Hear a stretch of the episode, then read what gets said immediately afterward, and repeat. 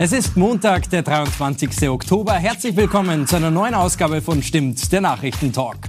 Wir müssen endlich im großen Stil abschieben, sagt Bundeskanzler Olaf Scholz dem Spiegel im Interview. Darüber sprechen wir heute. Auch über Sarah Wagenknecht und die heutige Auftaktpressekonferenz zu ihrer neuen Parteigründung und Friedrich Merz Absage an Flüchtlinge aus Gaza. All das und noch mehr diskutiere ich mit meinen wunderbaren Gästen von links nach rechts. Autor Rainer Zittelmann, die ehemalige Bundestagsabgeordnete der Grünen und absoluter Publikumsliebling Antje Hermenau und Comedian Henrik Nietzsch. Vielen Dank fürs Kommen. Mein Name ist Sebastian Vorbach und ich darf Sie auch heute wieder durch die Sendung führen. Freut mich sehr, dass Sie wieder mit dabei sind. Ich möchte mit diesen Bildern beginnen. Circa 20.000 Menschen haben sich am Brandenburger Tor versammelt, um ihre Solidarität mit Israel zu demonstrieren. Ich war ebenfalls vor Ort. Aufgetreten sind Bundespräsident Frank-Walter Steinmeier, der israelische Botschafter, der Geschäftsführer des Zentralrats der Juden, Vertreter fast aller Parteien und Angehörige von Geiseln der Hamas. Eine Veranstaltung im Zeichen der Solidarität und ein Zeichen gegen Antisemitismus. Kurz darauf am Alexanderplatz, also nicht mal zwei Kilometer entfernt, dieses Bild. Dazu Alu Akbar-Rufe und jemand, der ins Mikrofon ruft, wie gerne man Israel zur Vergeltung ziehen würde. Frau Hermenau, wenn Sie diese Bilder sehen, zeigt es so ein bisschen das Problem, was wir aktuell haben, wie auch polarisiert die Gesellschaft ist? Es zeigt eigentlich mehrere Probleme, Herr Vorbach. Das eine Problem ist, dass die Bundesregierung und die amtierenden Parteien fast eine Woche gebraucht haben, um zu verstehen, dass sie eine große Solidaritätsveranstaltung machen müssen. Zwei Wochen, wenn man es naja, genau nimmt. Aber ja. Lassen wir mal mit einer Schrecksekunde liegen. Mhm. Aber das Zweite ist, ähm, das ist in der Tat ein Problem. Es wurde offensichtlich von vielen, obwohl es doch genug Mahner und Hinweisgeber gab, unterschätzt, äh, was es bedeutet, wenn man ähm, Angehörige einer fremden Kultur, die massiv auch was gegen den Westen hat an sich, so, so deutlich ins Land lässt, ohne zu fordern, dass man sich dann auch dem Gastgeberland ein bisschen anpasst. Ne? Das ist ein Problem geworden inzwischen durch naja, die massive Zuwanderung aus den arabischen und muslimischen Ländern seit 2015. Ich habe selber syrische Kurden in der Familie. Ich weiß, wovon mhm. wir sprechen und bin ganz sicherlich niemand, der irgendjemanden generell ablehnt. Aber ich erkenne natürlich aus den Diskussionen, die ich mit meinen Freunden führe, wie wenig bestimmte aufklärerische Konzepte in Europa und in Deutschland überhaupt wahrgenommen und angenommen werden von vielen dieser Gesellschaft. Ah, sehen Sie da Ablehnung des Westens oder ähm, nicht eher Ablehnung gegenüber Israel oder ist das nicht mehr voneinander Naja, das kann man, kann man nicht mehr voneinander trennen. Also Sie haben, äh, es gibt ja Länder, in, in muslimische Länder, in denen zum Beispiel Homosexualität mit dem mhm. Tod bestraft wird. Ähm, es gibt natürlich ähm, die ähm, ja, arabische Liga, die nie so richtig wirklich politisch handlungsfähig war, aber die immer Israel verdammt hat. Es gibt den Iran, der sich da den Todfeind ausgesucht hat. Es gab die Friedensverträge Israels äh, mit mhm. vielen arabischen Ländern. Deswegen haben einige auch zurückhaltender kommentiert als früher als es darum ging, dass Israel ein Recht zur Selbstverteidigung hat. Auf der anderen Seite haben alle darauf gepocht, es soll eine Zwei-Staaten-Lösung geben. Das ist in meinen Augen auch das Richtige. Denn dieser Flickenteppich mit hier mal eine Siedlung von denen, mhm. mal eine Siedlung von, das ist Quatsch. Es muss zwei Staaten geben mit Grenzen, sonst wird das offensichtlich nicht gut. Und wahrscheinlich sind viel zu viele junge Menschen in diesem kleinen Gazastreifen auch eingesperrt. Aber nichtsdestotrotz, es gibt viele Interessen, die werden ausgetragen. Israel und Amerika und Europa hängen enger zusammen mhm. kulturell. Äh, das ist auch jedem klar. Und es gibt jetzt wirklich so diesen Clash of Civilizations, äh, der vor 20 Jahren mal angeteasert worden ist, äh, akademisch. Ne? Der Grund, warum ich explizit nach Israel oder dem Westen mhm. gefragt habe, ist natürlich, weil die hier mit äh, Palästinenserflaggen auftreten und eben im Namen für ein freies äh, Palästina demonstrieren. Ähm, Herr Zittelmann, sehen Sie das ähnlich, dass die gar nicht für ein äh, freies Palästina im, im Sinne von Israel-Kritik äh, demonstrieren, sondern gegen den Westen sind? Ja, das trifft für viele sicherlich zu. Die haben halt ähm, manchmal schon von Kindheit auf an, sind die mit bestimmten äh, anti-amerikanischen, anti-israelischen, auch anti-jüdischen hm. Stereotypen mhm. aufgewachsen und was ich äh, schlimm finde, ist die Naivität von manchen Politikern. Ich habe jetzt, ich glaube, vorgestern war es ein Interview mit unserer Bundestagspräsidentin gesehen im äh, Frühstücksfernsehen. Und da sagt die dann darauf hin, wir müssen mehr mit den Integrationskursen machen. Also ich weiß nicht, wie naiv man sein kann. Das sind Leute, die sind vielleicht 20 Jahre lang so aufgewachsen, so geprägt mhm. worden. Und dann macht Frau Müller einen Integrationskurs und sagt, äh, Antisemitismus gehört sich nicht in Deutschland und wir sind Freunde für Israel. Und dann nicken die und sagen, ach so, wusste ich bisher nicht, jetzt äh, ändere ich meine Einstellung. Ja? Also mhm. das ist, äh, das ist immer diese, diese Naivität, die man da hat. Ja? Das ist, was mich stört. Aber ich sage mal zu der Kundgebung. Ich war selbst nicht da. Ich war seit 40 mhm. Jahren also auf gar keine Demonstration. Aber ich habe mir das angeschaut und ich fand es äh, toll, besonders die Rede von dem israelischen Botschafter, mhm. der auch ARD und ZDF, ohne sie jetzt bei Namen zu nennen, ganz knallhart kritisiert mhm. hat für die mhm. Berichterstattung. Ja. Ich fand gut auch die Rede von einem äh, Grünen, obwohl ich kein grüner Anhänger bin, von dem Volker Beck. Das war eine tolle Rede, ja. Mhm. Und von den Angehörigen von den, äh, von den Geiseln, ja. Den Steinmeier, den fand ich eher fehl am Platz, wenn ich mir denke, was der mit seiner Russlandpolitik und Iranpolitik gemacht hat, dass der sich jetzt da wieder hinstellt und als großer Verkünder von äh, moralischen Werten. Also den hätte ich jetzt nicht gebraucht dafür, aber die anderen Reden, also das war schon toll. Ja. Aber ähm, bei Steinmeier bin ich an einem Satz hängen geblieben, der gesagt gesagt hat, ähm, der Schutz von Juden in Deutschland ist Staatsaufgabe, aber auch Bürgerpflicht. Hm. Wenn ich mir die Bilder vom Alexanderplatz anschaue, ähm, Bürgerpflicht ist dann schon sehr, sehr mutig. Oder wie könnte er das gemeint haben? Es gab auf den sozialen Netzwerken einige kurze YouTube-Sequenzen und sowas, wo Leute versucht haben, ja, du kannst dir nicht mhm. einfach die israelische Flagge runterreißen, das ist hier in Deutschland, geht das nicht und so. Ähm, da hat man als Einzelne oder zwei einzelne Leute keine Chance in so einer Gruppe. Ne? Ähm, und ich glaube, das hätte man bei der Einreise äh, der Neuzugänge einfach mit denen klären müssen, in Farsi, in Arabisch, was immer sie sprechen und sagen, hier gilt das Grundgesetz, das bedeutet nicht mehr wie bei dir zu Hause, Juden totschlagen ohne Grund. Und es bedeutet, ja, ist doch so. Wir und, haben ja auch noch ein großes ja. Problem. Ja, aber, der, na, aber das, das ist der hm. Punkt. Ich will es noch zu Ende bringen. Ja. Es, es ist den, den Leuten nicht abverlangt worden zu klären, dass sie dann die Gesetze, die im Land gelten, auch einzuhalten haben. Und das gilt auch für die Staatsräson. Und äh, ich glaube, das ist jetzt ganz schwer im Nachhinein zu heilen. Da hat der Zittelmann ja völlig recht. Da brauchst du nicht nochmal mit denen zu reden, du hier, also wie früher im Ökoladen mit dem Torben, ne, das darfst du jetzt nicht nehmen, das ist ein schlechter Apfel. Darum geht's nicht. Das sind wirklich grundlegende Einstellungen. Also ähm, dann auch in Zukunft für Flüchtlinge, die zu uns kommen, Bedingungen, dass die Israel als Staat anerkennen? Ich denke ja, da hat die CDU recht. Ja, wobei, ich bin ein bisschen skeptisch. Ja. Äh, dann von den Leuten irgendwelche Bekenntnisse oder Gesinnungsprüfungen. Was dann einer denkt, kann man nicht kontrollieren. Nee, das Problem ist einfach, wenn wir massenhaft Millionen Leute zu uns ins Land kommen, dann ist es halt eine Begleiterscheinung und man muss die Ursachen stoppen. Also das heißt einfach diese Zuwanderung mhm. in, in dem Maß. Und man wird es nicht erreichen können, indem der da irgendein äh, Dokument unterschreibt oder irgendeine Erklärung abgibt, die dann vielleicht auch gar nicht aus der Überzeugung oder aus dem Herzen herkommt. Da glaube ich nicht dran. Henrik, du wolltest ja, was sagen. Ich sehe als, als großes Problem noch diese, diese asozialen TikToker, die wir haben, mhm. die ein Millionenpublikum haben und ähm, da äh, ja ganz massenhaft und offensiv zu Straftaten aufrufen, aufrufen, Geschäfte zu plündern ähm, und ähm, generell sich so gegen den Staat zu stellen. Ich glaube, ganz viel geht auch von, von diesem Social-Media-Kram, gerade von TikTok aus. Und TikTok hat ein ganz, ganz gefährliches Publikum mhm. auch.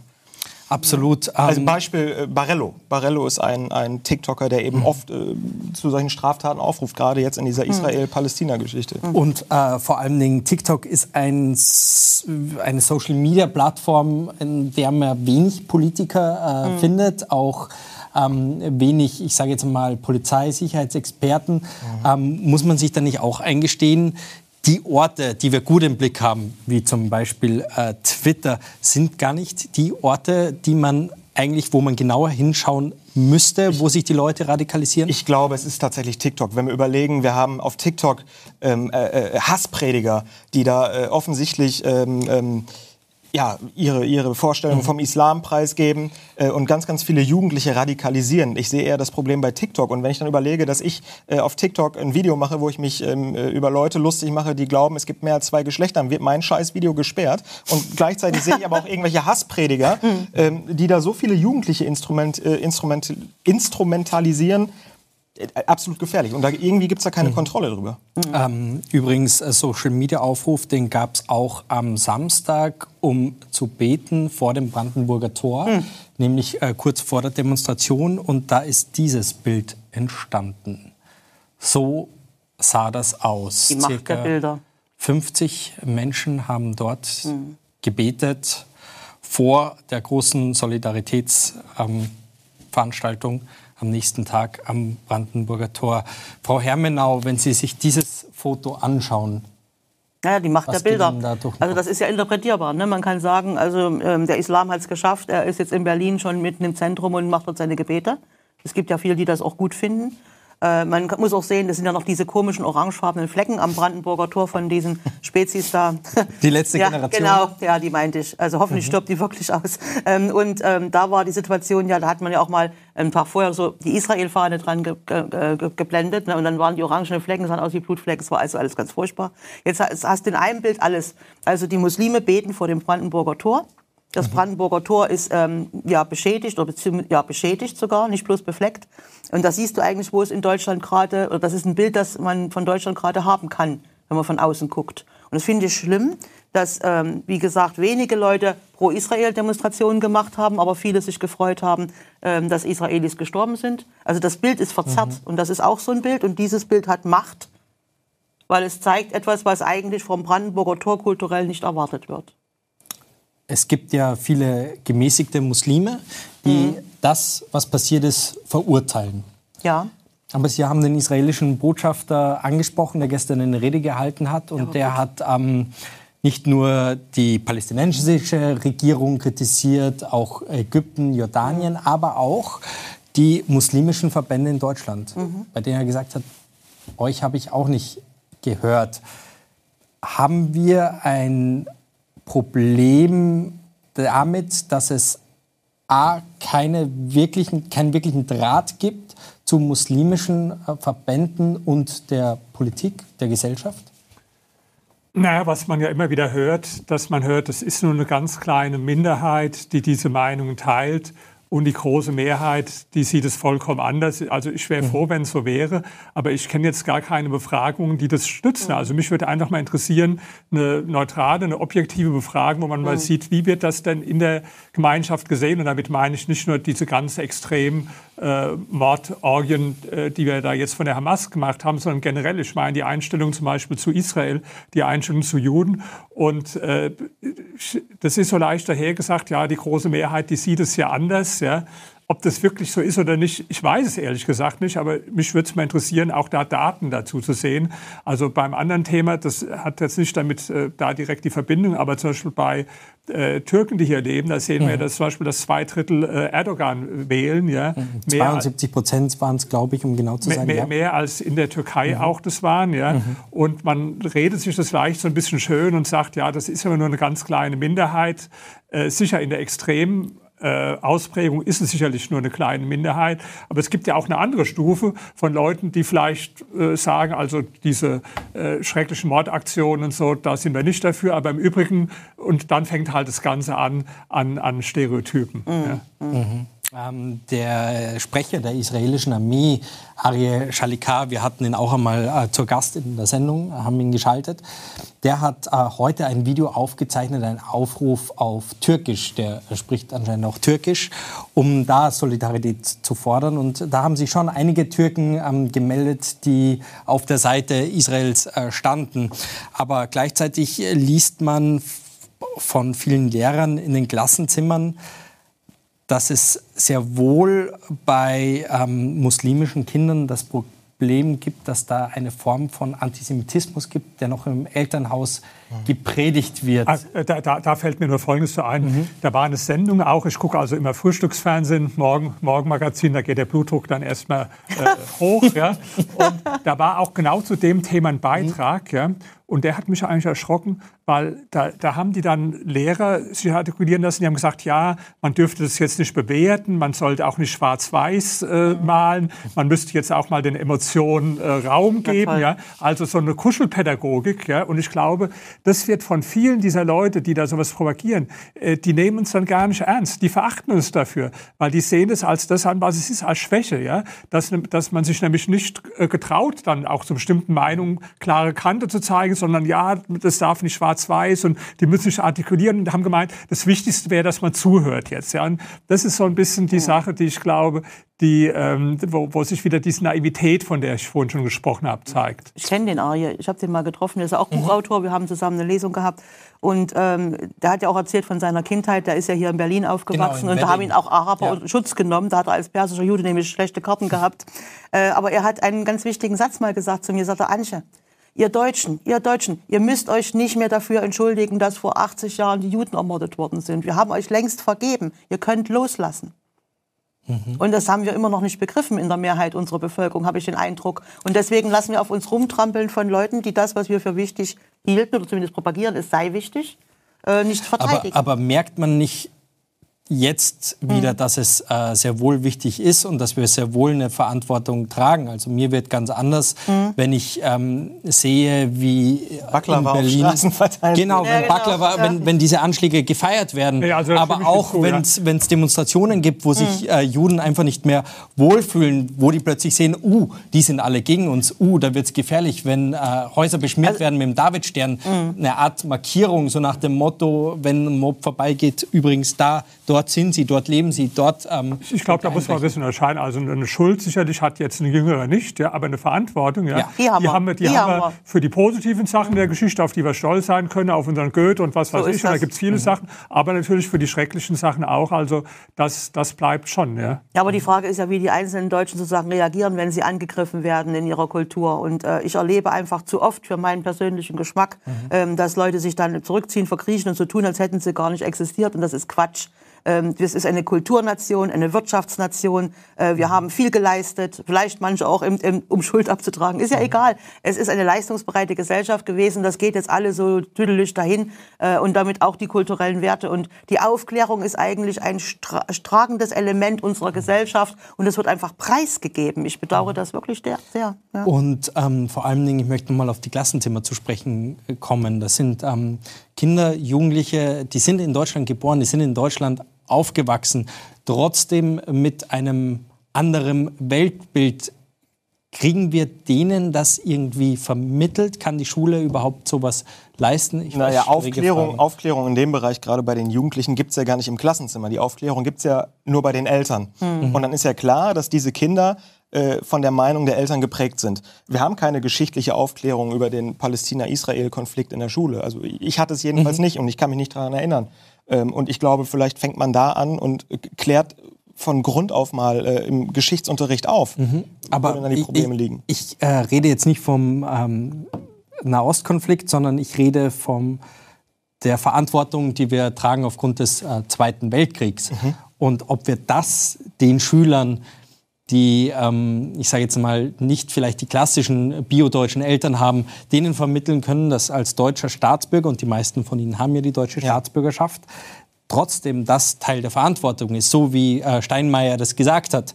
Ähm, es ist sowohl Staatsaufgabe, aber auch Bürgerpflicht. Und als Bürgerpflicht sehe ich schon dieses ähm, Gefühl, der, wir haben eine gewisse Verantwortung dafür, dass es Juden, dass Juden ein, ein, ein in Sicherheit sind, dass äh, Juden hier in Deutschland, aber auch in Israel frei leben dürfen. Gut, diese Aufklärung haben wir, glaube ich, äh, im deutschen Schulunterricht zu Genüge.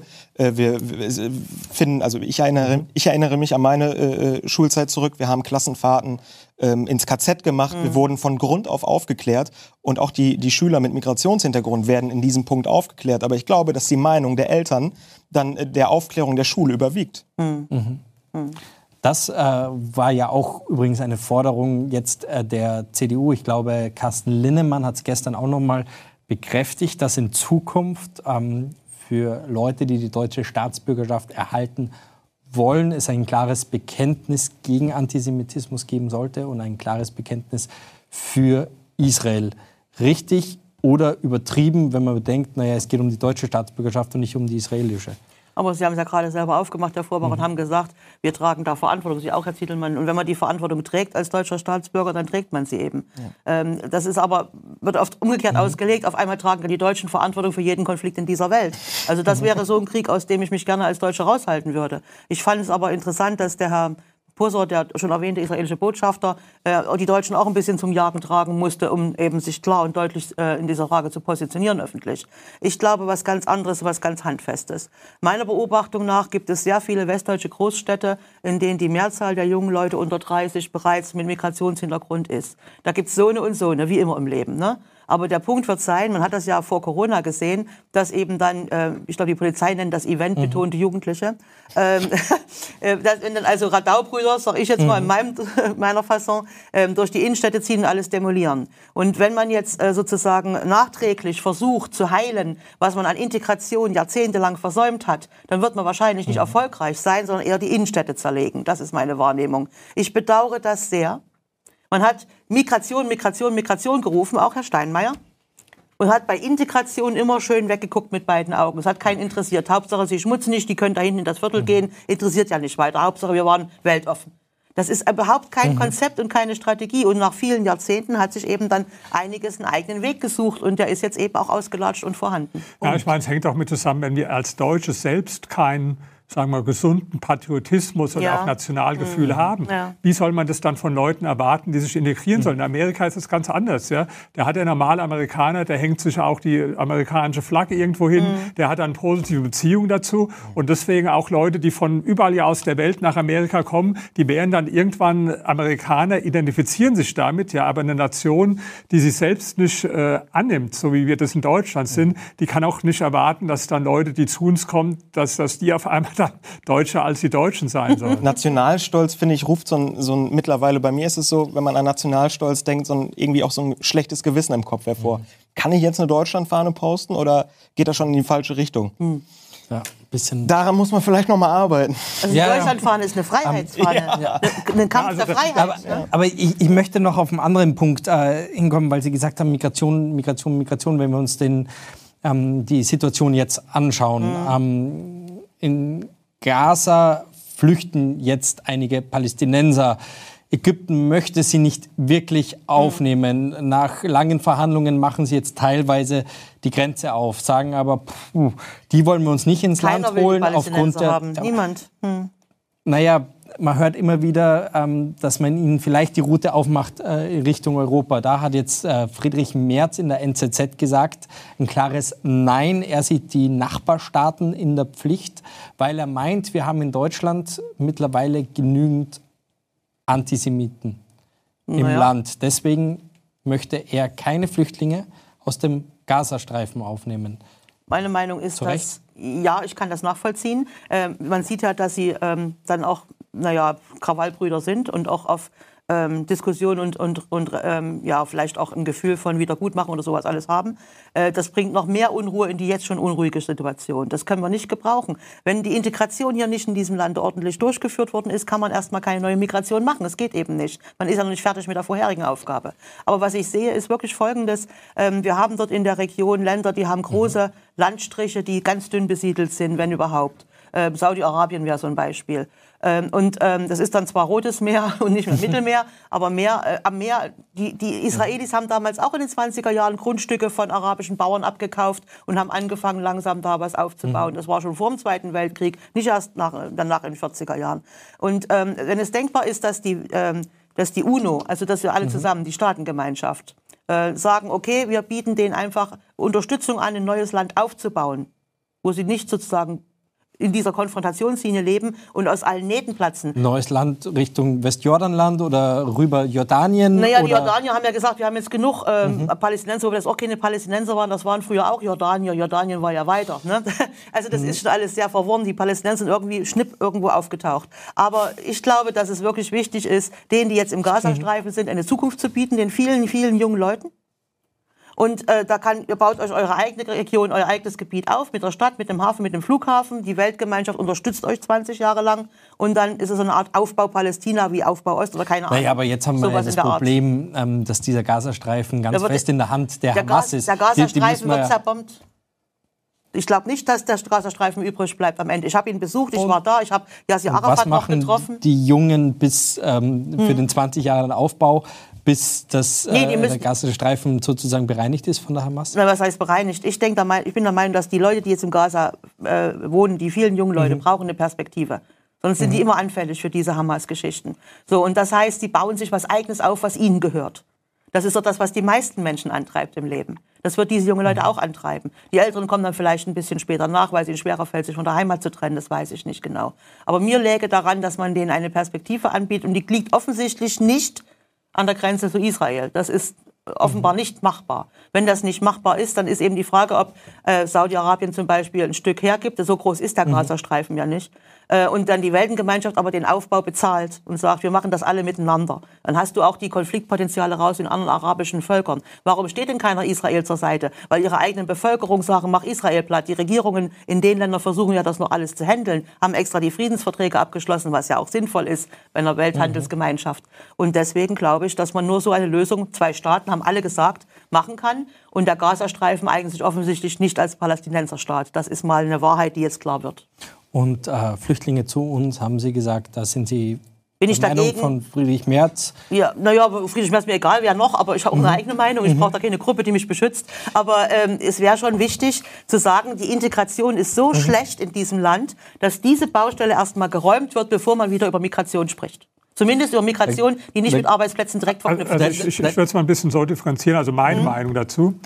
Äh, mach mal ein bisschen Unterscheidung. Wir werden weiterhin Flüchtlinge aus der Ukraine bekommen und da bin ich auch dafür, dass Mhm. die weiter aufgenommen werden. Erste Feststellung. Zweitens, wir brauchen qualifizierte Zuwanderung, nicht in die. Sozialsysteme, ja, Ja, genau. sondern Fachkräfte. Ja. Ja. Äh, und da müssen wir ganz viel in Deutschland ändern, solange wir hier so hohe Steuern haben, hohe Abgaben haben und äh, Bürokratie. Äh, da hat auch äh, haben doch nicht genug Leute überhaupt Lust zu uns zu kommen. Ja? Also das heißt, wir brauchen die Zuwanderung und ich sage auch Türen auf für die, die aus der Ukraine flüchten, aber für alle anderen muss einfach mal ein paar Jahre ein Moratorium sein. Ja? Wir haben jetzt so viele äh, da bereits, es geht nicht. Und was mich aufregt an der Diskussion. Ich weiß jetzt, da kommt sofort wieder jemand und sagt, ja, aber hier gibt's die Genfer Flüchtlingskonvention, hier gibt's jetzt folgendes EU-Recht, hier gibt's den Asylparagraphen, ja. Und das ist das, was wir jetzt seit, nicht seit Jahren, seit Jahrzehnten hören, dass Politiker immer erklären, warum alles nicht geht, ja. Also man hat immer alle möglichen Erklärungen, das geht nicht, das geht nicht. Komischerweise andere Länder, die ja auch demokratische Länder sind, liberale Länder, wie jetzt zum Beispiel Schweden, da gehen viele Sachen, die bei uns angeblich wegen Genfer Flüchtlingskonvention oder äh, wegen irgendwelchen anderen Gründen nicht gehen, in anderen Ländern gehen die. Und das Absurde ist es ja noch, wenn man dann die Politiker fragt, ja, was soll man denn machen? Und das ist, es gibt eigentlich keinen Satz, der mich mehr aufregt. Dann wird immer gesagt, ja, wir müssen die Fluchtursachen beseitigen. Gottes was sind denn Fluchtursachen? Das ist, dass es Armut gibt auf der Welt, dass es Kriege gibt auf der Welt. Ja, schön wäre es, drücken wir jetzt auf den Knopf und sagen, so, wir beseitigen jetzt mal die Kriege auf der Welt, wir beseitigen äh, Armut auf der Welt, wir beseitigen Hunger auf der Welt. Das ist doch eine maßlose Selbstüberschätzung. Das können wir überhaupt gar nicht tun. Das heißt, was ich damit sagen will, völlig unrealistische, irreale Konzepte, wie zum Beispiel, wir müssen die Fluchtursachen beseitigen, was sich schön anhört, wo aber jeder weiß, dass wir das gar nicht in unserer Macht steht, ja. Da wird hinterfragt keiner, ob das jetzt realistisch ist oder nicht. Aber bei jedem anderen Vorschlag wird er sofort zerredet und äh, wird, werden eine ganze Reihe Gründe angeführt, warum alles nicht geht. Wir kommen damit äh, zum äh, nächsten Punkt. Äh, Sie haben es ein bisschen vorweggezogen, nämlich für Aufsehen hat das aktuelle Spiegelcover gesorgt. Olaf Scholz und sein Zitat, wir müssen endlich im großen Stil abschieben. Hier ein Ausschnitt aus dem Interview auf die Frage, ob Deutschland stärker darauf achten muss, wer zu uns kommt und bleiben darf, antwortet er folgendes. Das tun wir längst. Wir werden jetzt aber noch genauer unterscheiden. Einerseits geht es um die Zuwanderung von Arbeitskräften, die wir brauchen. Und es geht um jene, die Asyl suchen, etwa weil sie politisch verfolgt werden. Andererseits heißt das aber, wer weder zu der einen noch zu der anderen Gruppe gehört, kann nicht bei uns bleiben. Deshalb begrenzen wir die irreguläre Migration nach Deutschland. Es kommen zu viele. Henrik, wie findest du die Ansage von Friedrich Merz? Nein, das war Olaf Scholz. Olaf Scholz. Ah, ich Äh, meine Olaf Scholz, Entschuldigung. Ja, äh, abgesehen davon, dass Olaf Scholz nicht äh, besonders bekannt ist für Konsequenzen, frage ich mich, ob er sich überhaupt noch irgendwann mal an die Aussage erinnern kann. Äh, Camex hat er ja auch vergessen. Äh, Finde ich erstmal gut. Denn wir müssen einen Weg in, äh, in dieses Ganze, wir müssen strenger werden. Das ist völlig klar. Und ähm, ich glaube aber nicht, dass es irgendwann durchgesetzt wird, zumindest nicht unter Olaf Scholz.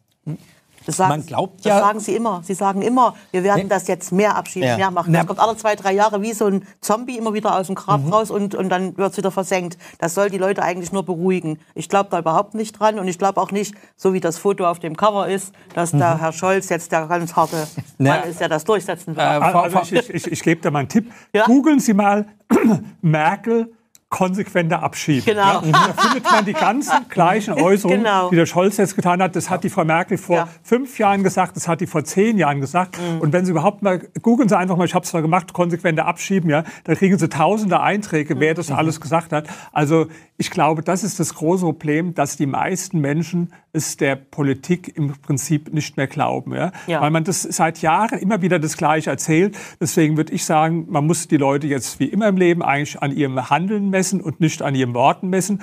Was ich allerdings mir schon vorstellen kann, dass Herr Scholz jetzt eine Angst hat, weil er sieht, dass viele Leute auch von seiner Partei, von der SPD zur AfD gegangen sind. Und jetzt kommt die Sarah Wagenknecht noch mit ihrer Partei. Das ist gerade für die SPD nochmal eine Bedrohung, wenn da jemand versucht, so soziale Themen zu vermischen mit äh, Migrationskritik. Also der Scholz, der hat da jetzt schon Angst, dass äh, die äh, SPD irgendwann in Richtung vielleicht unter 10 Prozent abwandert. Und er hat ja schon erkannt, nur die Frage ist, kann man das erstens zusammen mit den Grünen machen, da sage ich nein, das geht nicht. Und dann in der eigenen Partei, Leute wie die Saskia Esken oder Kevin Kühnert, kann er das mit denen machen. Ja? Also zumindest mal müsste er die Grünen rausschmeißen und dann gegen die CDU ersetzen ja? und dann in der eigenen Partei hart, hart durchgreifen und dann vielleicht. Aber ob der Scholz derjenige ist, der das macht, also ich glaube es erst, wenn ich es sehe. Äh, vor, vor allen Dingen, ähm, ich meine, es klingt gut, aber wenn man sich dann mal genauer anschaut, was sagt er tatsächlich gegen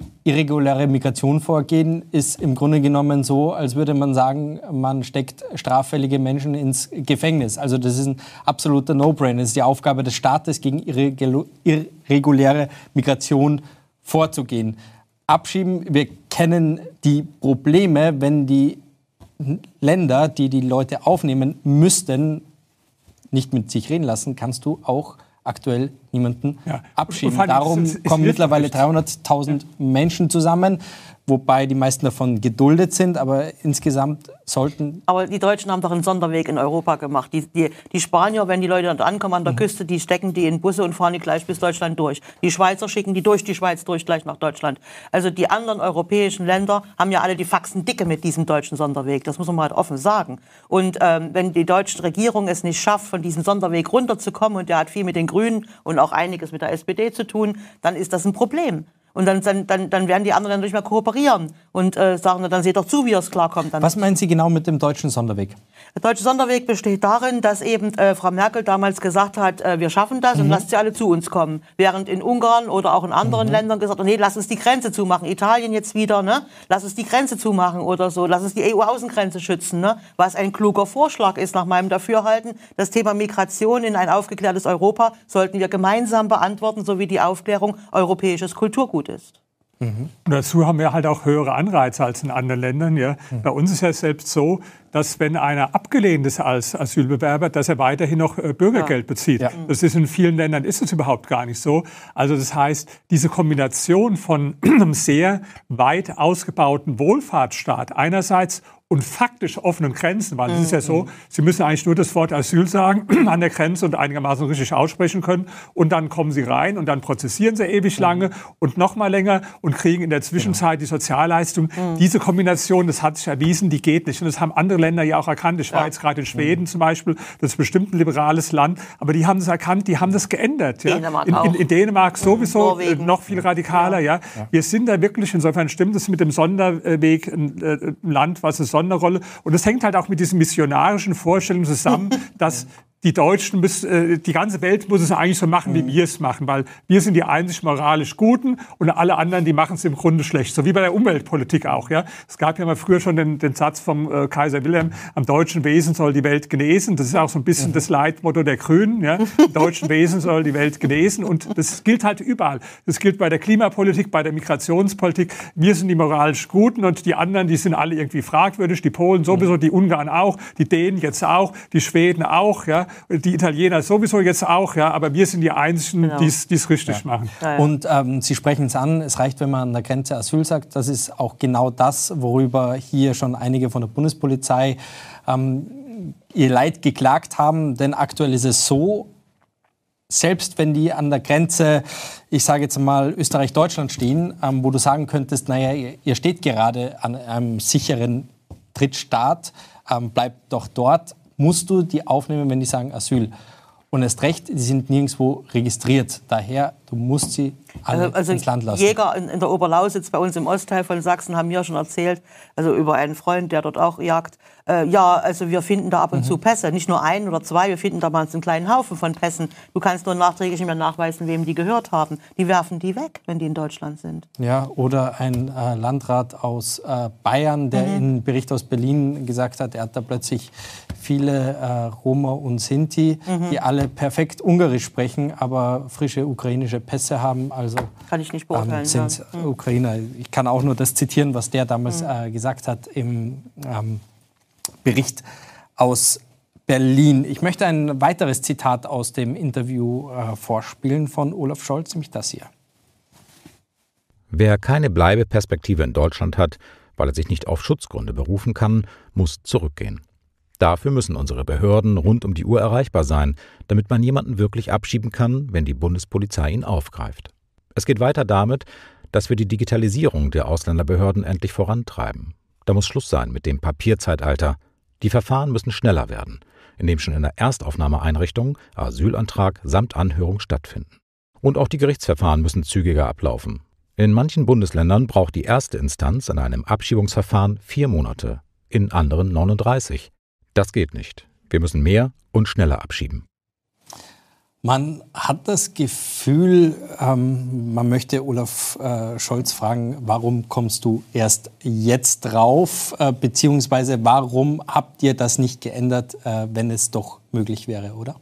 Ja, jetzt kommt natürlich, äh, man sieht es an den Wahlergebnissen, der Druck kommt jetzt äh, von der AfD auf Olaf Scholz. Mhm.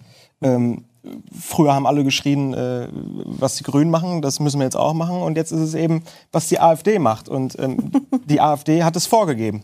Ähm, und ich finde, es ist auch der richtige Weg, schneller äh, abzuschieben äh, und diese ganzen Verfahren zu kürzen. Aber ob das am Ende passiert, das weiß niemand. Aber ich gehe davon aus, dass es nicht passieren wird. Ähm, ich glaube, das wird, das wird ewig so bleiben, weil sich immer wieder darauf berufen wird, ah, wir müssen noch vorsichtig mhm. sein, was wir gerade machen. Laut Forsa kommt, weil du die Umfragen ansprichst, die Ampel auf gerade mal 32 Prozent. Das ist genauso viel wie die CDU. Und wenn man es genau nimmt, äh, hat die FDP in der Forsa-Umfrage nur 4 Prozent. Das heißt, die wäre gar nicht mehr im Bundestag. Und ähm, dann hätten die anderen beiden zusammen nur mehr 28. Mhm. Glaubst du, ist der da so getrieben von, von diesen Umfragen und äußert sich deswegen erst in die Richtung? Ich denke schon. Ich glaube, ähm, er sieht jetzt, was das, was das, er sieht es ja nicht. Er, er benutzt es jetzt wieder zum Wahlkampf. Ähm, ich weiß es nicht. Ich glaube nicht, dass am Ende irgendwas passiert.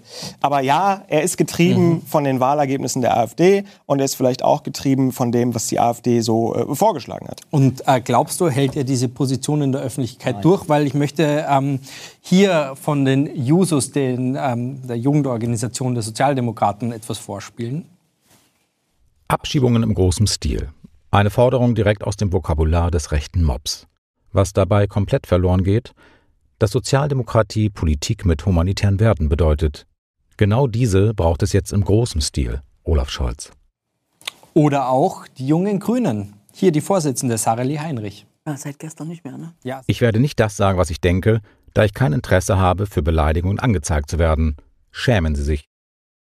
Ja, äh, Frau Hermenau hat es korrekt gesagt, seit gestern nicht mehr, aber als sie den Tweet mhm. abgesetzt hat, war sie noch, äh, glaubst du, lässt sich die Politik in der Ampel äh, durchhalten oder müsste er sich nicht doch äh, von den Grünen trennen, Olaf Scholz, wenn er den Kurs rigoros durchsetzen möchte? Ich denke schon, dass er sich von denen trennen möchte, gerade auch weil das Vertrauen der Bevölkerung ja in unsere aktuelle Politik äh, komplett verloren ist. Also wenn, wenn ich mich so umhöre im Freundes- und Bekanntenkreis, ähm, keiner glaubt mehr an unsere jetzige Regierung.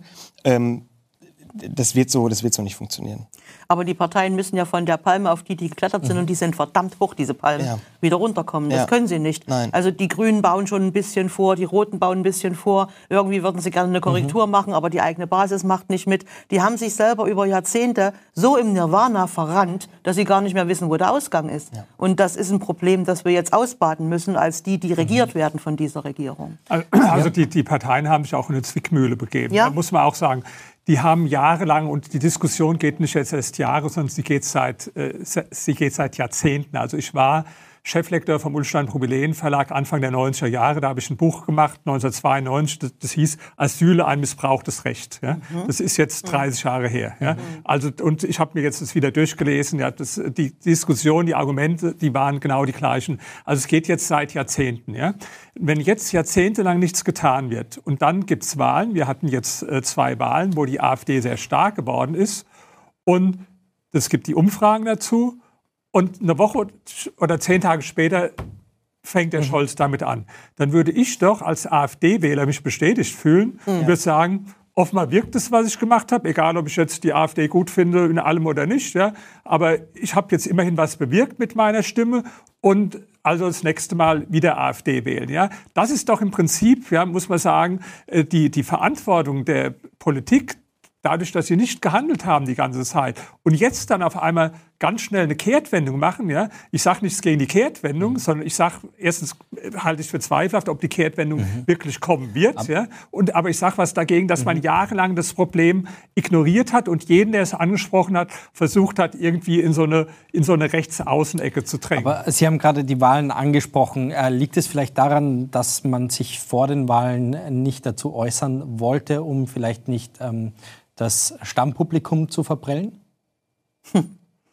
Nee, also ich meine, das ist das Absurde, wenn man mal, nehmen wir mal sogar die Bundestagswahlen, denkt man nochmal daran zurück, da wurde das Thema faktisch ausgeklammert. Ja, ich habe diese ganzen Talkshows gesehen in ARD und ZDF mhm. und da wurde dieses Thema Migration oder Asyl obwohl das auch schon damals viele Menschen bewegt hat, wurde generell ausgeklammert. Und es sagen ja auch jetzt manche, es soll kein Wahlkampfthema sein, ja. Aber wo denn sonst, ja? Ich meine, in Wahlen soll es doch um die wichtigen Themen gehen. Und wir wissen aus allen Umfragen, dass das im Moment das Top-Thema ist, was die mhm. Deutschen am meisten bewegt. Ja, also muss es auch im Wahlkampf geführt werden. Und ich muss sagen, äh, ich bin absolut kein Anhänger der AfD. Ja, schon allein wenn es nicht genug andere Gründe gibt wegen der Russlandpolitik. Also das ist für mich ein absolutes No-Go. Mhm. Aber die haben natürlich da den Finger auf einen wunden Punkt gelegt von der AfD und dadurch bekommen sie äh, jetzt den Zuspruch. Ja, aber das ist die Schuld der anderen Parteien. Aber Frau Herrmann, ja. mich würde noch interessieren, ähm, Sie waren selber Bundestagsmitglied der Grünen. Sie kennen diese mhm. Partei. Wenn Sie sich jetzt die Partei anschauen, glauben Sie, diese Politik, die Olaf Scholz hier fordert, würden die mitmachen? Es scheint so, Habeck ja, große Teile der Grünen nein. Also ich glaube, dass die Linken, und die haben bei den Grünen immer noch das Sagen, da hat sich nichts geändert, äh, dass die Linken dem am Ende nicht zustimmen mhm. werden, äh, weil da ganz viel auch Gedankengut ist von äh, die deutsche, das deutsche Blut muss verdünnt werden und wir brauchen ja auch andere Kulturen, weil die deutsche Kultur muss ja mal beendet werden. Ja, Sagt das wirklich, wer die deutsche Kultur kommt auf den, kommt auf den Wein, kommt auf den, kommt auf den Weinpegel an. Echt? Kommt auf den Weinpegel an. Ich will das nicht vertiefen. Aber okay. ähm, der Punkt, auf den ich hinaus will, ist, ähm, also lasst es mit diesen Deutschen nicht alleine. Ne? So. Das okay. ist so ein Grundgefühl bei vielen, äh, was ich immer sehr merkwürdig fand. Deswegen wurde ich auch als ein bisschen komisch empfunden, weil ich das Gefühl nicht geteilt habe. Aber der Punkt, auf den ich hinaus möchte, ist, ähm, die Grünen können davon gar nicht mehr runter. Sie haben einen Großteil derer zu ihren Wählern auch, die davon leben, dass es so viele Asylbewerber gibt, die gar keine Asylbewerber sind, sondern die Wirtschaftsflüchtlinge sind. Da gibt es eine ganze, wie hat das mal ein CSU-Mann genannt, eine Industrie dazu. Ne? Mhm. Jedenfalls gibt es da viele NGOs und Anwälte und so weiter und so fort. Also das, was aus dem äh, wirklichen Einzelfall für das ja eigentlich dieser Paragraph gilt. Gemacht worden ist, ist ja ein Massenphänomen, eine Massenentwicklung. Mhm. Und äh, auch daraus speist sich grünes Milieu. Ich glaube, ähm, dass ähm, die oberste Schicht da bei den Grünen, so Habeck und andere, die gerne regieren wollen, äh, dass die schon irgendwie bereit wären, auch hier wieder von der Palme runterzuklettern, wenn sie irgendwie könnten. Aber man hat ja am Beispiel Boris Palmer gesehen, dass das nicht geht. Was hat man dem an Bös Bösartigkeiten hinterhergeschmissen? Dabei ist er schon aus der Partei ausgetreten. Das kenne ich von mir. Mir wurde auch alles Mögliche unterstellt, als ich aus der Partei ausgetreten bin. Also, dass du sozusagen die Sekte ver verlässt, wird auch nicht geduldet. Mhm. Ähm, und ich glaube, dass äh, aus dieser wirklich gestörten Selbstwahrnehmung die Grünen nicht mehr rauskommen werden. Die sind jetzt in der Sackgasse und es ist duster. Wir haben die schlechteste Regierung der bundesdeutschen Geschichte. Das äh, findet Sarah Wagenknecht. Und aus diesem Grund bekommt Deutschland eine neue Partei. Mit der Gründung des Vereins Bündnis Sarah Wagenknecht hat die ehemalige linken Politikerin, seit heute ist sie offiziell ausgetreten, den Grundstein für ihre im Januar kommende Partei gelegt. Heute fand die Auftaktpressekonferenz in Berlin statt. Da hören wir mal rein. Die Nachrichten jeden Tages zeigen es uns. Wir leben in einer Zeit weltpolitischer Krisen. Es gibt immer mehr Konflikte, immer mehr Kriege mit gefährlichem Eskalationspotenzial. Und ausgerechnet in dieser Zeit hat die Bundesrepublik die wohl schlechteste Regierung ihrer Geschichte. Eine Regierung, die planlos, kurzsichtig und in Teilen schlicht inkompetent auftritt und handelt. Und das verunsichert natürlich viele Menschen, Viele wissen nicht mehr, was sie wählen sollen oder wählen aus Wut und Verzweiflung rechts. Wir haben uns zur Gründung einer neuen Partei entschieden, weil wir überzeugt sind, so wie es derzeit läuft, darf es nicht weitergehen. Denn sonst werden wir unser Land in zehn Jahren wahrscheinlich nicht wiedererkennen. Wir brauchen eine Rückkehr der Vernunft in die Politik. Und das gilt vor allem auch für die Wirtschaftspolitik. Deutschland ist ein rohstoffarmes, exportstarkes Land. Und ein großer Teil unseres Wohlstands hängt daran, dass wir eine sehr hohe industrielle Wertschöpfung haben. Aber wir haben uns mit den Wirtschaftssanktionen von preiswerter Energie abgeschnitten, ohne dass es tragfähige Alternativen gibt. Und bisher hat die Ampel auf diese Frage keine Antwort gegeben. Lieber Hendrik, äh, erste Frage. Braucht Deutschland eine neue Partei grundsätzlich? ich glaube, Deutschland braucht noch eine Alternative zur AfD. Aber die Frage ist, äh, was wird die Wagenknecht? Wird es die bessere AfD oder ähm, sagt man, ähm, die Wagenknecht ist, äh, ist sympathischer als Björn Höcke? Ich weiß es nicht, in welche Richtung das gehen soll. naja, ähm, sie deckt sowohl Positionen, ähm, ich sage jetzt mal, links der Mitte ab, als auch rechts der Mitte. Links der Mitte zum Beispiel, sie wäre ähm, dafür, dass der Mindestlohn steigt, aber auch die Renten sollen steigen, denn äh, laut ihr haben wir die schwächsten Renten in Westeuropa und viele haben Angst vor der Altersarmut. Und ähm, sie möchte eben den, den, Mindestlohn erhöhen. Auf der ähm, ihrer rechten Seite ähm, sagt sie, die unkontrollierte Zuwanderung soll gestoppt werden. Also ein Konzept von, ähm, manche nennen es das Hufeisen, eine Kombination, die vielleicht für viele spannend und attraktiv sein könnte. Ich glaube, dass sie mit diesem Konzept viele Stimmen gewinnen wird, gerade auch vielleicht von jetzigen AfD-Wählern. Ähm, und ich glaube auch, ich habe mich vorhin mit Frau Hermenau unterhalten, äh, Frau Hermenau war auch der Meinung, dass, dass die äh, Wagenknecht mit Sicherheit äh, zweistellige ähm, Wahlergebnisse erreichen könnte. Ähm, aber das sind ja bis jetzt erstmal nur Vermutungen. Mhm. Ähm, man, muss, man muss gucken, wie sich das entwickelt. Aber ich kann es mir schon vorstellen, dass da äh, der eine oder andere, der vielleicht jetzt äh, noch nicht weiß, was er wählen soll, oder vielleicht sagt, die AfD werde ich auf gar keinen Fall am Ende die Wagenknecht wählt. Also für mich ist die Frau Wagenknecht, ähm, ich möchte mal mit einer mhm. vergifteten Praline vergleichen. Oh. Das heißt, die schmeckt außen gut wegen der Schokolade. Ja, die Schokolade, das sind vernünftige Sachen, die sie sagt mhm. zum Thema Migrationspolitik, zum Thema Cancel Culture, zum Thema Gender Gaga, ja, das kann man alles nur streichen, was diese sagt. Und das Gift innen drin ist knallharter Sozialismus. Mhm. Ja. Die will äh, die, die Einkommensteuer erhöhen, die will eine Vermögensteuer äh, einführen in Deutschland, die will, dass der Staat noch mehr eingreift, noch mehr reguliert. Also von dem, wo wir eh schon zu viel haben in Deutschland, zu hohe Steuern, zu viel Staatseingriffe, will die noch mehr. Also ich empfehle jedem mal, äh, ihr Buch zu lesen, Die Selbstgerechten. Mhm. Da finden sich viele Sachen drin. Da habe ich drei Ausrufungszeichen gemacht und habe mhm. gesagt, wunderbar, genauso sehe ich es auch. Aber wenn man dann guckt in den mhm. wirtschaftlichen Teil, wo sie sagt, wir brauchen wirtschaftliche Vernunft, das ist eine Katastrophe. Und ich meine, es ist noch nicht lang her. Da hat uns Sarah Wagenknecht, das kann, man, kann jeder googeln, im Handelsblatt hat es berichtet, hat sie gesagt, beim Tod von Hugo Chavez, also dem mhm. äh, venezolanischen mhm. Diktator, dass Venezuela sei ein Wirtschaftsmodell, wo wir uns dran orientieren müssten Bitte in Deutschland. Nicht. Und es würde zeigen, dass eine andere Wirtschaftspolitik möglich ist. Mhm. Also wer uns sowas empfiehlt, da muss man zu wissen, dieses Wirtschaftsmodell von dem Hugo Chavez in Venezuela hat inzwischen zugeführt, dass siebeneinhalb Millionen Leute aus dem Land geflohen sind. Das ist ein Viertel mhm. der Bevölkerung. Ja.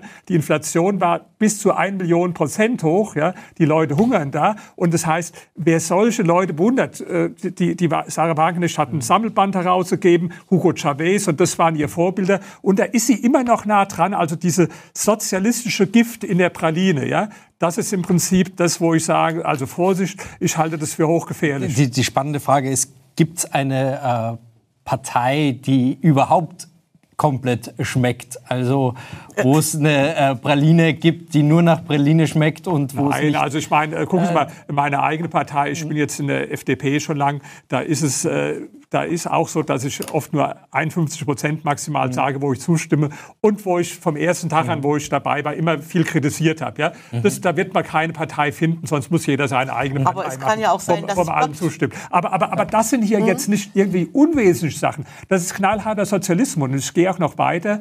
Die Politiker, die sich sehr ähnlich sind, inhaltlich, nicht von der Art, wie mhm. sie es machen, sind Björn Höcke und Sarah Wagenknecht. Ich kann auch begründen, warum. Beide haben diesen antikapitalistischen Kern, ja, das hat der Höcke auch mhm. und die mhm. Sarah Wagenknecht auch, und vermischen das mit zum Beispiel Migrationspolitik und so weiter. Also das heißt, die sind viel näher beieinander, als man denkt, gerade der Höcke und die Sarah mhm. Wagenknecht. Also ich ähm, glaube, das ist die letzte Patrone im Lauf. Äh, ich denke, dass ähm, die politische in, Linke... In, in, welchem Lauf? Das erkläre ich gerade. Die mhm. politische Linke in Deutschland hat ja wirklich dramatisch versagt. Und sie hat selbst die vier Punkte auch aufgerissen, wo es eklatant zu Fehlentwicklungen gekommen ist, mhm. wo die Leute die, die Faxen dicke haben, auf Deutsch gesagt. Wirtschaft, soziale Gerechtigkeit, Außenpolitik, Migration. Ist völlig klar. Die Punkte hat sie in der Pressekonferenz auch aufgefahren. Und jetzt wird versucht, sozusagen von der, von der politischen Linken noch zu retten, was noch zu retten ist. Dafür opfert sie die Partei Die Linke. Mhm. Das ist strategisch gewagt, aber wahrscheinlich richtig. Ähm, sie wird, ich mache mal jetzt an einem sächsischen Beispiel mhm. das fest, wir haben ja nächstes Jahr Landtagswahlen, wenn die Wagenknecht-Partei dort antritt, ist eine gute Chance oder Risiko, es kommt auf die Sichtweise an, mhm. für mich eine gute Chance. Es kann sein, dass ähm, die SPD nicht mehr in den Landtag kommt in Sachsen, die liegt jetzt bei Umfragen bei 5 Prozent. Es kann sein, dass die Grünen nicht mehr reinkommen, die liegen jetzt in Umfragen bei 6 Prozent. Es kann sein, dass die ähm, FDP sowieso nicht reinkommt, sogar wahrscheinlich. Äh, es kann auch sein, dass die Linke, die jetzt bei 9 Prozent liegt, wenn es eine Sarah, Wagenknecht-Partei gibt, auch unter die 5 Prozent gedrückt wird. Wenn eine Sarah Wagenknecht-Partei drei Parteien rausdrückt aus dem Landtag in Sachsen, ähm, und äh, die dann alle mit knapp unter 5 Prozent bei Sonstige mhm. landen, dann haben wir eine Situation, dass 40 Prozent reichen, um allein die Regierung zu stellen, was die AfD in Sachsen durchaus erreichen kann. Also interessanterweise würde dann Sarah Wagenknechts Eintritt, ein, äh, Eintreten für eine linke Partei dazu führen, dass andere linke Parteien rausfliegen mhm. und dass die AfD alleine regiert. Interessante Wendung. Das äh, muss man auch dazu sagen. In der Pressekonferenz äh, wurde sie gefragt, ob sie mit der AfD koalieren würde oder zusammenarbeiten würde in irgendeiner Form. Das hat sie äh, verneint und meinte, das würde sie nie machen. Aber Daher müsste die ja. Äh, AfD, wie Sie sagen, ähm, dem Beispiel und was alle auch sagen, ob sie koalieren würden. Stand jetzt müsste sie die absolute Mehrheit da holen. Ähm, Darf Punkt ich noch einen, Punkt, ja. einen Punkt machen? Also Bündnis Sarah Wagenknecht, mhm. Personenkult hat wieder bei linken Konjunktur, ist auch interessant. Bündnis Sarah Wagenknecht, formerly known as Linke, formerly known as PDS, mhm. formerly known as SED. Es ist und bleibt die alte Kette. Es hat sich nichts geändert im Kopf. Ähm, eventuell doch. Und was ja? mich ähm, so wundert, dass Sarah Wagenknecht, ähm, die tritt an, man kannte ihre Position in, in puncto Migration, dass sie da ganz anders tickt als die Linke. Ähm, man wusste, dass sie in der sozialen Frage genauso tickt wie die Linke, aber was am häufigsten gefallen ist heute, und das hat mich schon gewundert, ja. dass die antritt mit Wirtschaftspolitik. It's the economy stupid. Ja. Wie Bill Clinton. Ja. Aber, aber wie gesagt, äh, Wirtschaft, ja, wenn man sagt, was die machen will, die will vor allen Dingen mal die Steuern erhöhen. Das nennt sie nur soziale Gerechtigkeit. Ja. Das, das ist, wir brauchen genau das Gegenteil. Wir brauchen massive mhm. Steuersenkungen und zwar überall in Deutschland. Äh, äh, wir brauchen für die Unternehmenssteuersenkung, ja, wir brauchen in allen Einkommensbereichen Steuersenkung, dass Deutschland wieder attraktiv wird. Und die äh, Frau Wagenknecht, die müsste ja. ihre Meinung total geändert haben. Die schreibt noch in ihrem Buch, dass man auch Banken und Teile der Wirtschaft äh, mhm. verstaatlichen ja. soll. Ja? Äh, ich würde mir mal wünschen, äh, Journalisten, der, laden Sie mal ein und stellen Ihnen mal ein paar knallharte Fragen. Sind ich, Sie dafür, ich dass, Sie gerne ein. Ich habe Sie auch schon öfter probiert Sind Sie dafür, dass, Sta dass Banken zum Teil mhm. verstaatlicht werden? Wo sind Sie für Verstaatlichung? Welche Steuern wollen Sie erhöhen? Wollen Sie Erbschaftssteuer erhöhen? Ja. Wollen Sie Vermögenssteuer wieder einführen? Ja. ja. Wollen Sie die, äh, ja? Und ja, so da kommen wir jetzt wieder am Punkt äh, des Sozialismus, den haben Sie schon ausgeführt. Und was, äh, was ich spannend finde, was sie sagt, ähm, die Wirtschaftspolitik, dort möchte sie ähm, für den Erhalt der wirtschaftlichen Stärken sorgen. Deutschland ist ein rohstoffarmes Land, die Industrie gehört gefördert. Und jetzt kommt, damit ist sie natürlich, äh, hat sie ein Alleinstellungsmerkmal. Sie möchte dafür sorgen, dass es wieder zu billiger Energie kommt, nämlich russisches Gas vorzugsweise über die Pipelines. Will die AfD ja auch. Das, ist, das sind beide ja äh, auf, auf dem Putin-Kurs. Ja, Putin wird sich darüber freuen. Jetzt hat er dann zwei Parteien, die außenpolitisch also äh, mhm. ihm nach dem Munde reden. Also das ist für mich jetzt keine Überraschung. Ja. Ja, es gibt eigentlich kein Thema, das nicht schon politisch durch eine Partei, Partei auf dem Markt wäre. Ne? Sie ist im Prinzip nur als Linke eine neue mhm. Anmutung. Mhm. Aber die Themen sind alle schon politisch mit Parteien besetzt. Insofern ist das interessant zu versuchen, da noch mal eine neue Partei dazwischen zu lupfen. Das kann man eigentlich nur anbieten, wenn man wirklich das Ziel hat, Linke, SPD und Grüne zu ersetzen. Mhm. Mit einer Einheitspartei. Also ich denke, bei den Grünen wird es relativ wenig Leute gewinnen, aber für die Linke natürlich, die ja sowieso also äh, schon knapp unter der 5-Prozent-Hürde ist. Bundesweit, ja. ja. Aber für die SPD, ja, das könnte tatsächlich gefährlich werden, weil mhm. diese Mischung ja, mhm. aus einerseits sozial, sozialer Demagogie, sprich soziale Gerechtigkeit, mit dann aber Migrationspolitik. Mhm. Das sieht man ja auch in anderen Ländern wie in Dänemark, dass es da durchaus äh, Wählerschaft gibt. Und ich meine, die AfD ist heute schon die Arbeiterpartei, also wo die, die viel mhm. mehr Arbeiter für sich mobilisiert als die SPD. Und wenn die Sarah Wagenknecht da reingeht, dann füllt mhm. sie schon durchaus eine Lücke. Das macht sie auch gefährlich. Da noch mal eine andere Bemerkung. Manche sagen mir, ja, aber die Wagenknecht, die ist doch intelligent. Ja, natürlich ist intelligent. Umso schlimmer. Umso schlimmer. Der Gysi, der ist auch intelligent. Ja? Der Gysi Gysi, der ist auch sympathisch, aber umso schlimmer. Wir sind doch dumme Linke, sind mir viel lieber, ja, weil die sind ungefährlich. Das ist ja das, was sie so gefährlich macht. aber Herr Gysi übrigens hält das für eine Luftnummer. Ne? Der denkt, dass das Ganze scheitert. Ja, äh, ich meine, wir werden sehen, wir werden die nächsten äh, Wahlen kommen. Um es noch äh, zu vervollständigen, sie ist auch für eine Entspannungspolitik, also Ukraine und Nahe Osten, dass sie äh, jeweils für Friedensgespräche und ähm, gegen Waffenlieferungen und äh, der Punkt 4, den Sie angesprochen haben, weil sie ja vier Punkte aufgezählt hat, äh, war, ich habe es mir hier notiert, den Meinungskorridor ah, ja, zu stimmt, ähm, auch verbreitern. Ja. Ähm, weil ja viele Leute in äh, Deutschland ähm, das Gefühl haben, sie können sich nicht mehr äh, frei äußern. Dafür möchte sie sich einsetzen. Das äh, also linke Ungeimpfte. Linke Ungeimpfte. Sonst laut gegen rechts beim Judenhass ganz leise. Ein Artikel der Welt kritisiert mehrere Stars, die ansonsten sich stets laut zu ihren jeweiligen Positionen äußern, sich im Moment aber erstaunlich bedeckt halten.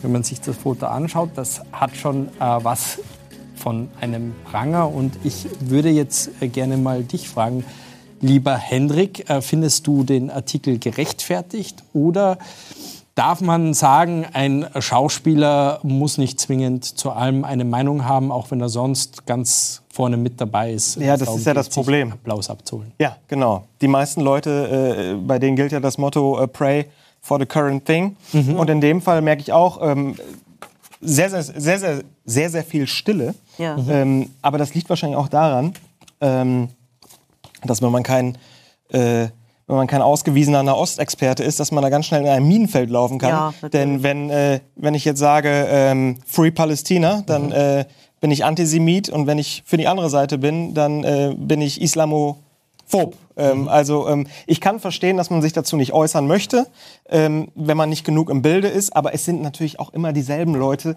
die, die sonst immer so einen großen Mund haben und da plötzlich äh, die Klappe halten. Das sind, äh, Im Endeffekt sind es auch Social-Media-Noten, ne? die, äh, die äh, einfach Angst vor Widerspruch haben. Aber mhm. es ist ja auch so, dass es eine Art strukturellen Antisemitismus in Deutschland gibt, der mal nicht von den Muslimen ausgeht, sondern von der politischen Linken. Und äh, also wird als Israel-Kritik immer getarnt ist aber Antisemitismus. Und ähm, das habe ich also öfter schon besprochen und, und, diskutiert. Es gibt auch ein interessantes Buch im letzten Jahr, das glaube ich erschienen. Es heißt Schande, äh, wo mal eine Jüdin, die dann in Amerika jetzt lebt, äh, mal versucht hat, dann darzustellen, wie sich das angefühlt hat, als vertriebene, überlebende Juden in Deutschland zu leben nach dem Krieg. Ne? Ähm, und ähm, ich glaube, dass da viel verdrängt wird. Und jetzt ist die politische Linke sozusagen in einer Sackgasse, wo es in allen Richtungen irgendwie nicht mehr rausgeht, wirklich. Mhm. Es klemmt. Äh, sie hat sich ideologisch verstrickt ähm, und weiß gar nicht mehr, wie sie die Welt jetzt noch beurteilen soll, nachdem rechts und links, oben und unten so ausgetauscht werden in alle Richtungen, weil sich einfach so viel ändert in, äh, in der Geopolitik. Ne? Ähm, ich glaube, dass ähm, dieses Gefühl dazu führt, dass die Klügeren jetzt mal die Klappe halten oder vielleicht auch die Ängstlicheren, da bin ich mir noch nicht sicher, welcher Grund zutrifft. Und die Dümmeren schwatzen halt wieder laut daher und dann fragst du dich manchmal, wo sie es hernehmen. Aber im Kern ist die politische Linke gerade von der Welt äh, überführt worden, dass sie in Blasen gelebt hat, die nicht mehr weiter existieren werden. Die Welt ändert sich dramatisch. Die Zukunft wird anders. Ja, ich finde es nur immer wieder erstaunlich, wie du gerade schon sagtest. Also mhm. die Leute, die wirklich immer so ein großes Maul haben ja. im Internet. Ich erinnere mich an Konsequenzen für Luke äh, äh, zurück. da war plötzlich jeder war auf der Seite von Ines Aioli, ich weiß nicht, wie mhm. sie heißt. Ja. Äh, und keiner steht jetzt aber dazu, dass es eben nicht so war. Und das sind genau die Leute, die mhm. sich jetzt zu diesem Konflikt nicht äußern. So die Sache mit dem Krankenhaus. Ne? Nachts war das Krankenhaus weggebombt, am nächsten Tag stand ja. und dann war es ein Irrläufer. Ja. Also so ein Zeug. Ne? Also ich, ich muss mal dazu sagen, jetzt wird ja kritisiert, dass diese Schauspieler und Prominenten, sonstigen mhm Intellektuellen, dass die sich jetzt nicht äußern. Ja, also ich fände eher mal generell gut, wenn die mehr die Klappe halten, weil ich sag mal, 90 Prozent von allen mhm. Statements zu politischen Fragen, die ich höre von Prominenten, mhm. von Schauspielern, mhm. Hollywood-Schauspielern, aber auch von vielen Intellektuellen, ist sowieso Mist. Ja? Also insofern, Klappe halten finde ich gar nicht so schlecht. Ja? Und warum halten Sie jetzt gerade bei dem äh, Thema den Mund? Weil Sie im Prinzip spüren, dass Sie da Meinungen haben, die zu Recht auf viel Widerspruch stoßen ja. im Moment. Ja? ja? Und deswegen sagen Sie es mal lieber nicht, ja? weil Sie spüren, äh, dass ja. Sie da ganz schnell in Abseits geraten wird. Aber sonst ist ja leider so, äh, also ich setze mich für Klima ein und was weiß ich ja, alles was gerade irgendwo äh, äh, opportun ist und für die Seenotrettung äh, irgendwo, wo ich als Gutmensch erscheinen kann, da sind die ja immer ganz groß dabei. Also meine, mhm. mein Wunsch wäre eigentlich äh, generell von, von Schauspielern, Prominenten, Hollywood und was weiß ich, ich, red, äh, macht das, was ihr gut könnt. Euch schreibt einer einen Text mhm. auf und den sagt ihr dann auf ja. im Film. Ja? Das, was ein anderer aufgeschrieben hat. Aber, mhm. aber ansonsten eher mal Klappe äh, halten. Dem kann ich sehr viel äh, prinzipiell abgewinnen, aber ähm, als jemanden, der weiß, wie das ist, würde es mich jetzt interessieren, Hendrik, geht das so einfach? Kann man sich heute erlauben, einfach zu sagen, Freunde, ganz ehrlich, in all diesen Themen äh, bin ich nicht Experte, fragt äh, die Experten. Kann man es, das so leicht? Wird, nein, es wird ja auch oft gefordert, dass man zu gewissen Sachen Stellung bezieht. Ich, also wenn ich jetzt nicht finanziell unabhängig wäre mhm. von, von meinem äh, Comedy-Kram, den ich mache, dann wäre ich auch gezwungen zu gendern und äh, mich zu gewissen Themen zu äußern. Mhm. Also wenn ich überlege, ähm, allein in meinem Freundes- und Bekanntenkreis Leute, die wirklich tagtäglich im Fernsehen sind, die immer überall zu sehen sind, die haben nach außen hin eine komplett andere Meinung, als sie privat haben. Und das finde ich immer so enttäuschend. So, und dann, ähm, ich nenne ein Beispiel, ich sollte für, für, für so eine Versicherungsmakler-App sollte ich Werbung machen. Das stand im Briefing aber als Forderung, dass ich bitte gendern soll. Da habe ich natürlich gesagt, die Scheiße, das mache ich nicht. Äh, und dann sind mal eben, weiß ich nicht, 10.000, 15.000 Euro weg, auf die man verzichtet, wovon ich natürlich auch lebe. Äh, aber äh, wenn ich mich so umgucke, am Ende ist es alles nur, keiner hat, es, es ist keine ehrliche Haut mehr. Und man spürt die Konsequenzen auch, wenn man sich zu gewissen Themen falsch äußert mhm. oder ähm, mhm sich zu gewissen mhm. Themen gar nicht äh, politisch bezieht. Also, also ich, ich gendern, äh, Entschuldigung, aber äh, gendern ist jetzt eine, eine, eine Form der Sprache, da ist es ja, noch ja, äh, ja. leichter. Aber wurdest du auch schon mal gedrängt, ähm, sozusagen eine politische Position zu beziehen, die du so gar nicht hattest und deswegen einen Auftrag verloren hast? Mm, naja, also es ist ja, das fängt ja schon da, es fängt ja mit dem Gendern an. Wenn ich sage, Gendern ist scheiße ähm, oder sage, es gibt äh, oder Menschen sage, es gibt nicht mehr als zwei Geschlechter, dann bin ich ja, ja schon politisch rechts und somit bin ich dann ja schon raus bei den ganzen Kunden und äh, generell. Also ähm, ja, man, man bekommt es immer zu spüren. Also, Vor allen Dingen, Entschuldigung, ich möchte es einmal ganz kurz ansprechen. Ich sehe gerade Karl Lagerfeld, äh, der musste ja was Ähnliches äh, durchmachen. Sein Zitat äh, ging wird in letzter Zeit häufiger ausgepackt. Ähm, Frau Hermenau, äh, Sie nicken. Ich krieg's, glaube ich, nicht mehr ganz zusammen. Naja, aber wie, Deutschland, denn, wie Deutschland denn das ähm, in der Judenfrage im letzten Jahrhundert Mhm. zivilisatorisch so versagt hat, äh, so viele Antisemiten einladen kann ins eigene Land, wo doch die hiesige Kultur das eigentlich gar nicht gutieren sollte, dass Antisemitismus da, äh, Antisemitismus da ist. Ne? bewusst im Pulli angezogen, weil das so ich- nee, aktuell der, war, passt. Nein. der war im Angebot für 19. Entschuldigung, Herr Zittelmann, ich habe Sie unterbrochen. Nee, also äh, sagen wir generell zu diesem Zumutung, dass ich zu jedem Thema irgendwo mich äußern oder Zeichen setzen muss. Ja, die Fußballnationalmannschaft erinnern sich noch, äh, manche noch daran. Ja, die Frau Faeser zieht eine Binde an, die Oh anderen Gott, halten sich die Hand vor den Mund und was weiß ich. Also das ist was typisch für totalitäre Systeme. Es gibt so ein Lied aus der DDR, weiß nicht, ob Sie es noch kennen. Das heißt äh, zeig mir, wo du stehst oder sag mir, wo Ja, du das stehst. hat der Jugendclub Ja, gesungen. zeig mir, wo du stehst und welchen Weg du gehst. Ja? Und das ist so, sagen wir, das letzte Privileg in der freien Gesellschaft ist, dass du auch nichts sagen musst. Ja? Und totalitäre Gesellschaften wollen die Leute zwingen, die wollen auch sagen, äh, auch wenn du nichts sagst, akzeptieren wir nicht. Du musst dich aktiv zu unseren Positionen nach außen bekennen. Also das der, wird, ja, ja, der Hit, der das brachte, hieß eigentlich die Partei, die Partei, die hat immer recht. Das- das ist ein und Genosse, es bleibe dabei. Ja, ja. Ja. Und, und also googeln Sie mal das Lied, sag mir, wo du stehst, Ja, ja. Das, das hören Sie sich mal an. Und ich finde, wie gesagt, das ist ein Recht, das ich auch verteidige.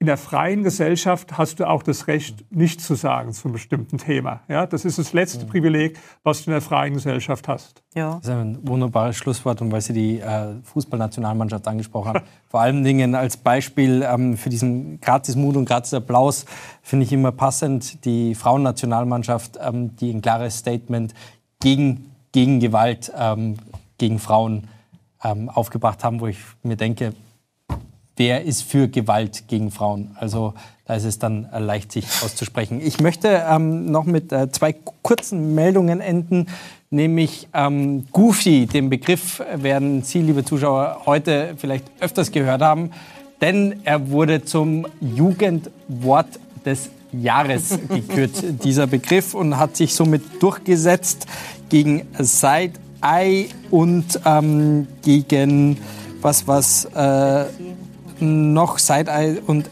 NPC, Non-Player Character. Jemand, der absolut äh, passiv ist und äh, Side-Eye, ein skeptischer Blick. Hat irgendwen diese Meldung emotional äh, berührt? Aber ich habe es wenigstens sie- mal verstanden. Ich hatte sie auch gar nicht erreicht, die Ja. Meldung. ja, ich habe es wenigstens mal verstanden. Meistens ist ja das Jugendwort etwas, was man gar nicht verstehen kann als älterer Mensch. Bei Goofy hatte ich ja ein Bild vor Augen und das war's dann auch. Ja, tollpatschig. Äh, aber die haben sich mal die Liste angeguckt, wo, aus denen das ausgewählt wurde. Also 80 Prozent Englisch, 20 Prozent deutsche Wörter. Und dann letztes Jahr war es auch nicht besser. Ne? Die haben- jungen Leute reden alle Englisch. Ne? Ja, mir haben aber die Kollegen bestätigt, dass all diese Ja. Begriffe auch tatsächlich verwendet werden. Ich glaube Vor das. allen Dingen Ich auch glaube das. äh, zu Hause. Äh, Ich habe so eine Umfrage gesehen, weiß ich nicht, ob die repräsentativ war im Fernsehen, haben sie junge Leute gefragt und viele wussten gar nicht, was das heißt. Also kein, keine Ahnung. Ja.